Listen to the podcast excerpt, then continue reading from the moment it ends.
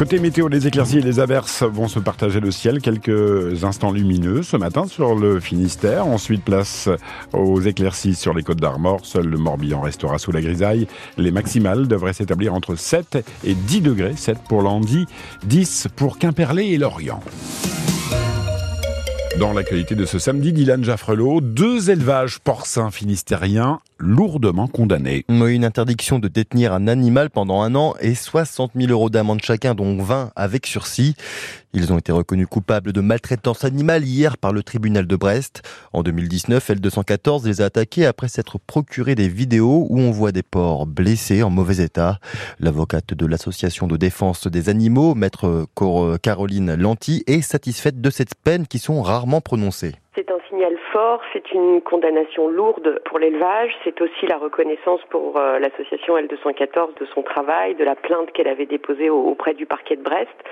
C'est la prise en compte par la juridiction euh, des mauvaises conditions de détention et des infractions à la réglementation en élevage porcin.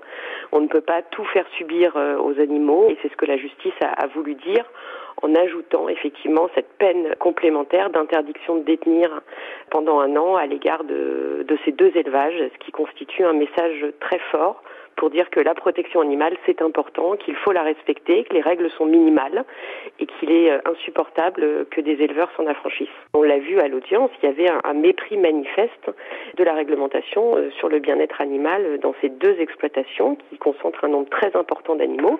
Et donc, c'est beaucoup d'animaux qui souffrent de ces conditions de détention. Cet élevage qui emploie 22 salariés est le deuxième plus gros du Finistère. Vous avez sûrement entendu un gros boom vu de la poussière hier après-midi à Morlaix. Le toit d'une vieille bâtisse s'est effondré dans le centre historique. Par chance, aucune personne ne vivait à l'intérieur.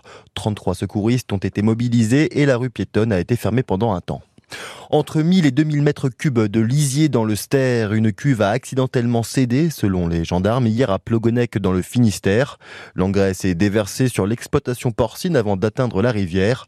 Les secours sont intervenus toute l'après-midi. La situation est maintenant stabilisée selon le maire. Les producteurs de lait devraient gagner plus d'argent. Oui, du moins ceux qui travaillent avec Lactalis, le leader mondial, a revalorisé la tonne de lait de 20 euros. Les 1000 litres sont maintenant payés 425 euros pour le premier trimestre de l'année.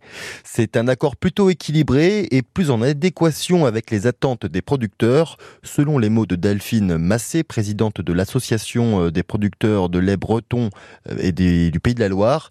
Elle est aussi éleveuse dans le Morbihan. Justement, nos agriculteurs bretons vont quitter le salon de l'agriculture demain soir. La 60e édition a été mouvementée avec notamment des tensions entre Emmanuel Macron et les paysans au début du salon. Hier, les ministres de l'agriculture et de la transition écologique ont été victimes de jets d'œufs et de sifflets. Mis à part les quelques débordements, cet événement est surtout l'occasion de découvrir le terroir des régions, comme par exemple le vin breton. L'an dernier, l'association des vignerons bretons a enregistré 26 exploitations en activité et 3 en projet. Tiffaine Morin, les visiteurs du salon ont été assez surpris de découvrir ces vins blancs. Les visiteurs voient trois bouteilles de vin disposées sur le stand, quelques livres et des pliants. Sophie, venue de Lorraine, s'approche. J'étais attirée déjà par le livre et c'est pour ça que j'ai demandé à monsieur de quand dater les vignes et euh, de quand dater ce renouvellement. Depuis 2016 et un changement de loi. Mais alors, ce vin breton est-il bon? Guillaume, producteur, débouche une bouteille. Alors là, je mets un chenin de Sarzeau pour Sophie. Ah oui, très bon, ouais. Donc on le sent bien en bouche. Il est, il est plus présent en bouche que certains. Et euh, il est léger, euh, par contre, euh, en gorge. Michel, Yves et Patrice sont bretons et c'est la première fois qu'ils en boivent. Non, on n'est pas surpris, on en a déjà entendu parler, mais qui, qui est là, je n'ai pas vu. Quoi. Ça se boit, oui. Mais il, il se rapprochait du muscadet nantais, mais en plus fruité. Plus doux.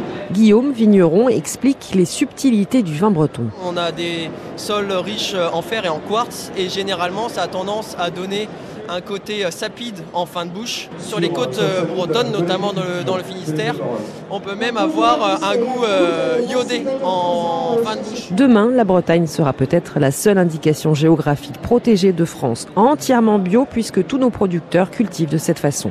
On est encore loin quand même hein, des tonnes, des quantités de vignes qu'il y avait il y a 200 ans dans la région, environ 3000 hectares. Aujourd'hui, on est en un petit peu moins de 200 hectares de vignes. Le Finistère désormais département test pour la réforme du RSA. Ils sont 47 en tout à essayer le revenu de solidarité active conditionné à 15 ans de travail par semaine. L'expérience débutée fin 2022 porte ses fruits. Selon le gouvernement, 40% des allocataires accompagnés ont ensuite trouvé un emploi.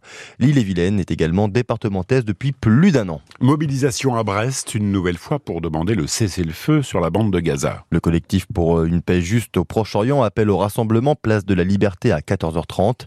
Cette manifestation arrive en même temps que la demande d'une enquête par la communauté internationale après des tirs israéliens pendant une distribution d'aide humanitaire jeudi qui a fait 110 morts selon le Hamas.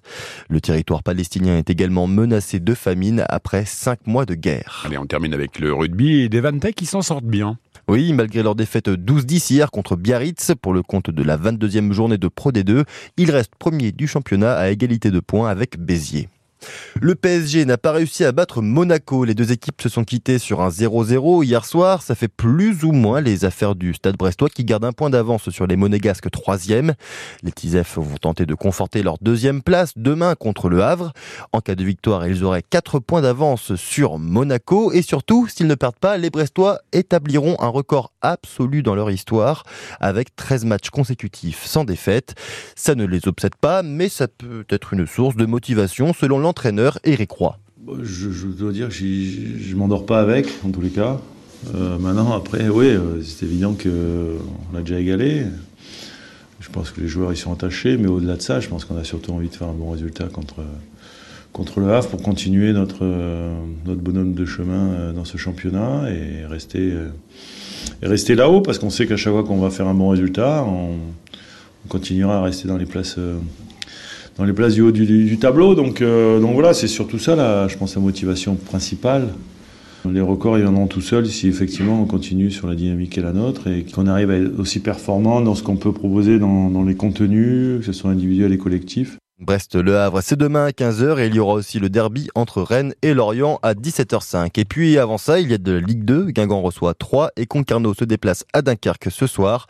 Les Costramoricains doivent gagner pour recoller les 7 premières places et les Tonniers pour prendre 5 points d'avance sur leur adversaire du soir, premier relégable. Les deux matchs débutent à 19h.